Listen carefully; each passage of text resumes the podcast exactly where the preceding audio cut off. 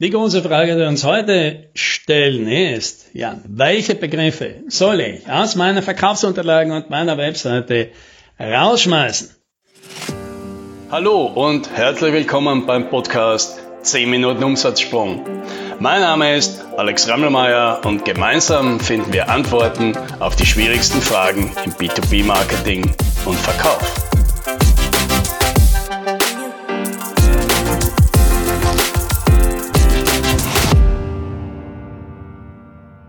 Ja, herzlich willkommen im letzten Teil, im letzten Teil unserer Podcast-Reihe Das Bullshit-Bingo der IT-Branche. Und in den letzten Podcast, da haben wir ja einige dieser Begriffe, diese zentralen Begriffe in aller Tiefe diskutiert und warum sie vielleicht nicht so gut sind, wie man gerne glaubt.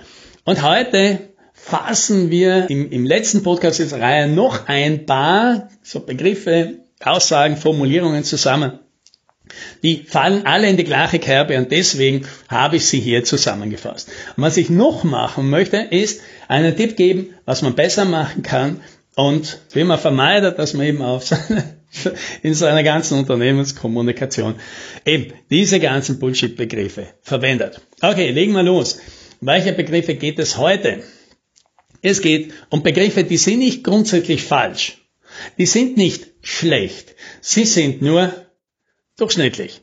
Sie drücken eben nur aus, wir sind wie alle anderen. Ja, und das sind Begriffe zum Beispiel wie professionell.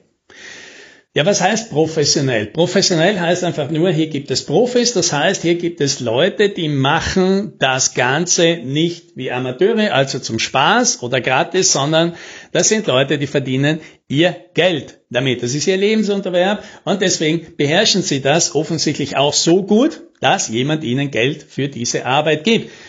Und das ist natürlich eine gute Sache, wenn jemand jemanden sucht, der eine Leistung für ihn erbringen kann, weil ich denke, der muss gut sein. Aber das ist natürlich, ja, das ist ja ganz logisch, wenn ich ein anderes Unternehmen beauftrage, dass ich als Kunde weiß, dafür muss ich ein Geld bezahlen. Also sitzen dort Leute, die machen das als Lebenserwerb. Das sind per Definition alles Profis. Ja, und damit ist das eine, eine recht sinnfreie Aussage, weil allein, dass ich eben auf Einkaufstour gehe, drückt ja schon aus, ich Profi suche und dass jemand als B2B-Anbieter auftritt, heißt, wir sind Profis. Und das Gleiche gilt für das nächste Wort, das man auch sehr häufig findet, das sind Experten. Bei uns gibt es Experten. Das ist natürlich nicht falsch und natürlich suche ich als Kunde Experten, weil die mir wahrscheinlich gut helfen können, mein kompliziertes Problem zu lösen. Aber auch wieder, das ist doch logisch, wenn ich ein spezialisiertes Unternehmen beauftrage, dass dort Experten sitzen. Wenn ich das extra erzählen muss, dann muss ich doch die Frage stellen, ja, das ist doch logisch, wieso müssen wir eigentlich jetzt darüber reden? Das verwundert mich ja als Kunde eher, ja, dass einer jetzt schaut und sagt, na, wir haben wirklich Experten. Ah, ja, okay. Logisch, oder? Haben doch alle, die in diesem Bereich unterwegs sind. Der dritte Begriff ist die Beratung. Hier bei uns gibt es Beratung.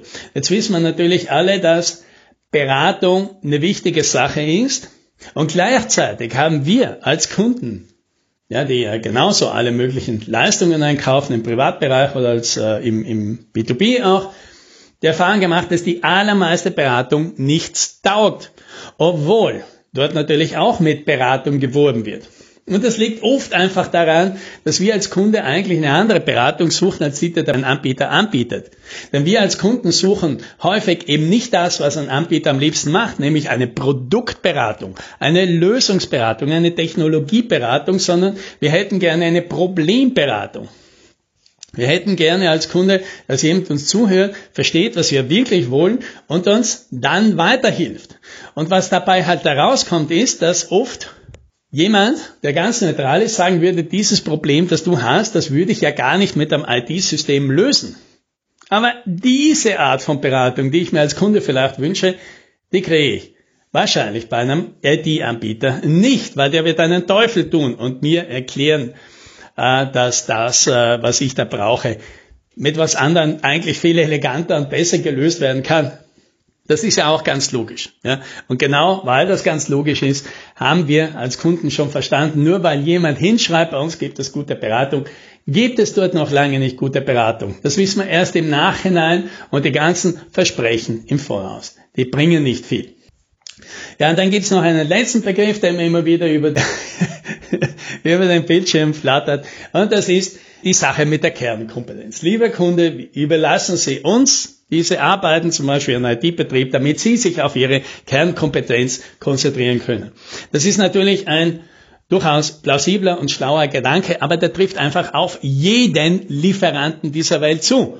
Und das ist ja auch logisch, genau deswegen kaufen wir als Kunden ja woanders was. Ja? Ich als Unternehmen, ja auch eher produziere nicht mein eigenes Klopapier äh, und beschäftige und habe nicht eine Zelluloseplantage irgendwo, damit ich mir das selber machen kann, sondern vertraue einfach darauf, dass ich jemand anderem mein Geld geben kann und der mir das machen kann, ja, das Klopapier liefert, damit ich mich auf meine Kernkompetenzen konzentrieren kann. Das ist natürlich ein schlauer Gedanke, aber wieder unterscheidet der ein Unternehmen gar nicht von der Konkurrenz, also nicht mal von irgendeinem anderen Unternehmen. Das ist wieder etwas völlig Logisches.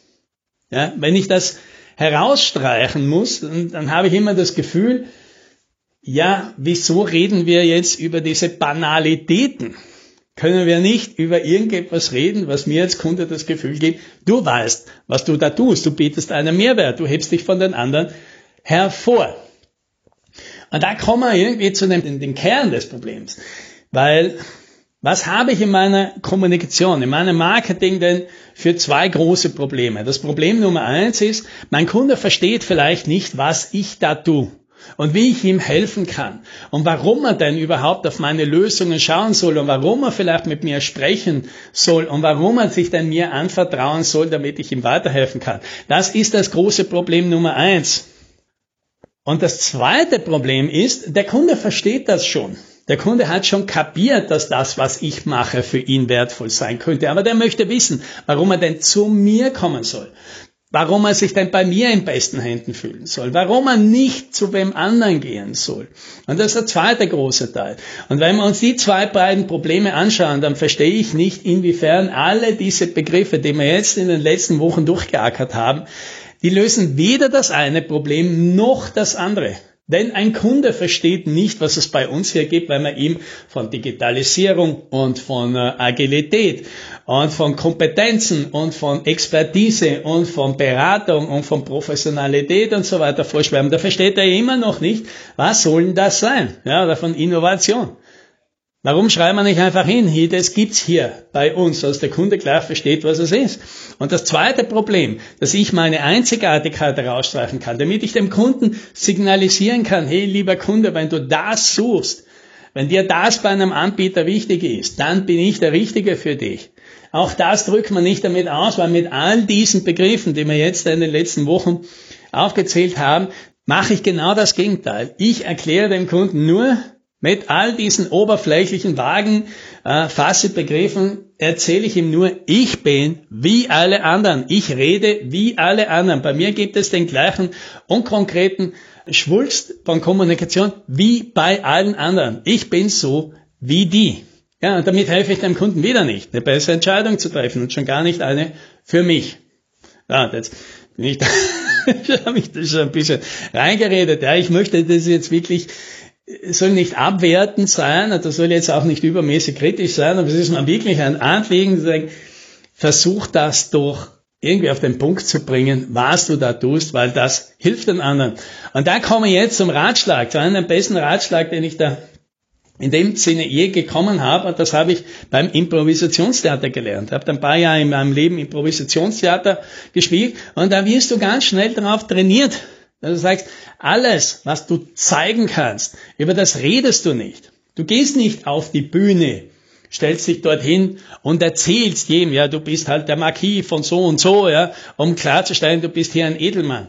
Geh auf die Bühne in einer Art und Weise, mit einer Gestik, mit einer Haltung, mit, äh, einem, mit einem Status, der dir inne ist und mit einem mit, mit Wortspielen und einer, einer Aussprache, die jedem klar macht, Du bist hier der Aristokrat. Und dann brauchst du das nicht sagen, weil alle verstehen das sofort. Denn nichts gibt es, was lächerliches ist, als jemand, der raufgeht und sagt, ich bin hier von nobler Geburt und verhält sich wie ein Bauer. Also das versteht doch jeder. Entweder bist du ein Hochstapler oder du bist irgendwie komisch oder du bist ein Spinner. Und deswegen, das ist so die, der, der Rat, den ich mitgeben will, wenn du über all diese Sachen, wenn du eine Innovation hast, dann zeig die Innovation und red nicht über Innovation. Wenn du Expertise hast, dann beweise deine Expertise, dann erzähl mir von deiner Expertise, statt zu sagen, ich habe hier Expertise. Wenn du besondere Kompetenzen hast, schreib nicht hin, du hast besondere Kompetenzen, sondern zeig mir diese Kompetenzen. In irgendeiner Weise müssen die sich ja manifestieren, sonst existieren sie ja nicht. Ja, und wenn du sagst, ich kann dir hier viel Wert schöpfen, dann erzähl mir als Kunde halt, wie du das machen willst und wie das aussehen könnte in meiner Sprache, in meiner Welt. Und wenn du das schaffst, wenn du das schaffst, dann löst du gleich beide Probleme, die du im Marketing hast. Einerseits, dass der Kunde viel schneller versteht, ja, was gibt es denn bei dir und was tust du denn da? Und das zweite, ja, warum denn du und nicht wer anderer? Ja, und beides macht es leicht, dass Kunden dann sich am Ende des Tages für uns entscheiden. Und genau, das wünsche ich dir. Happy Selling.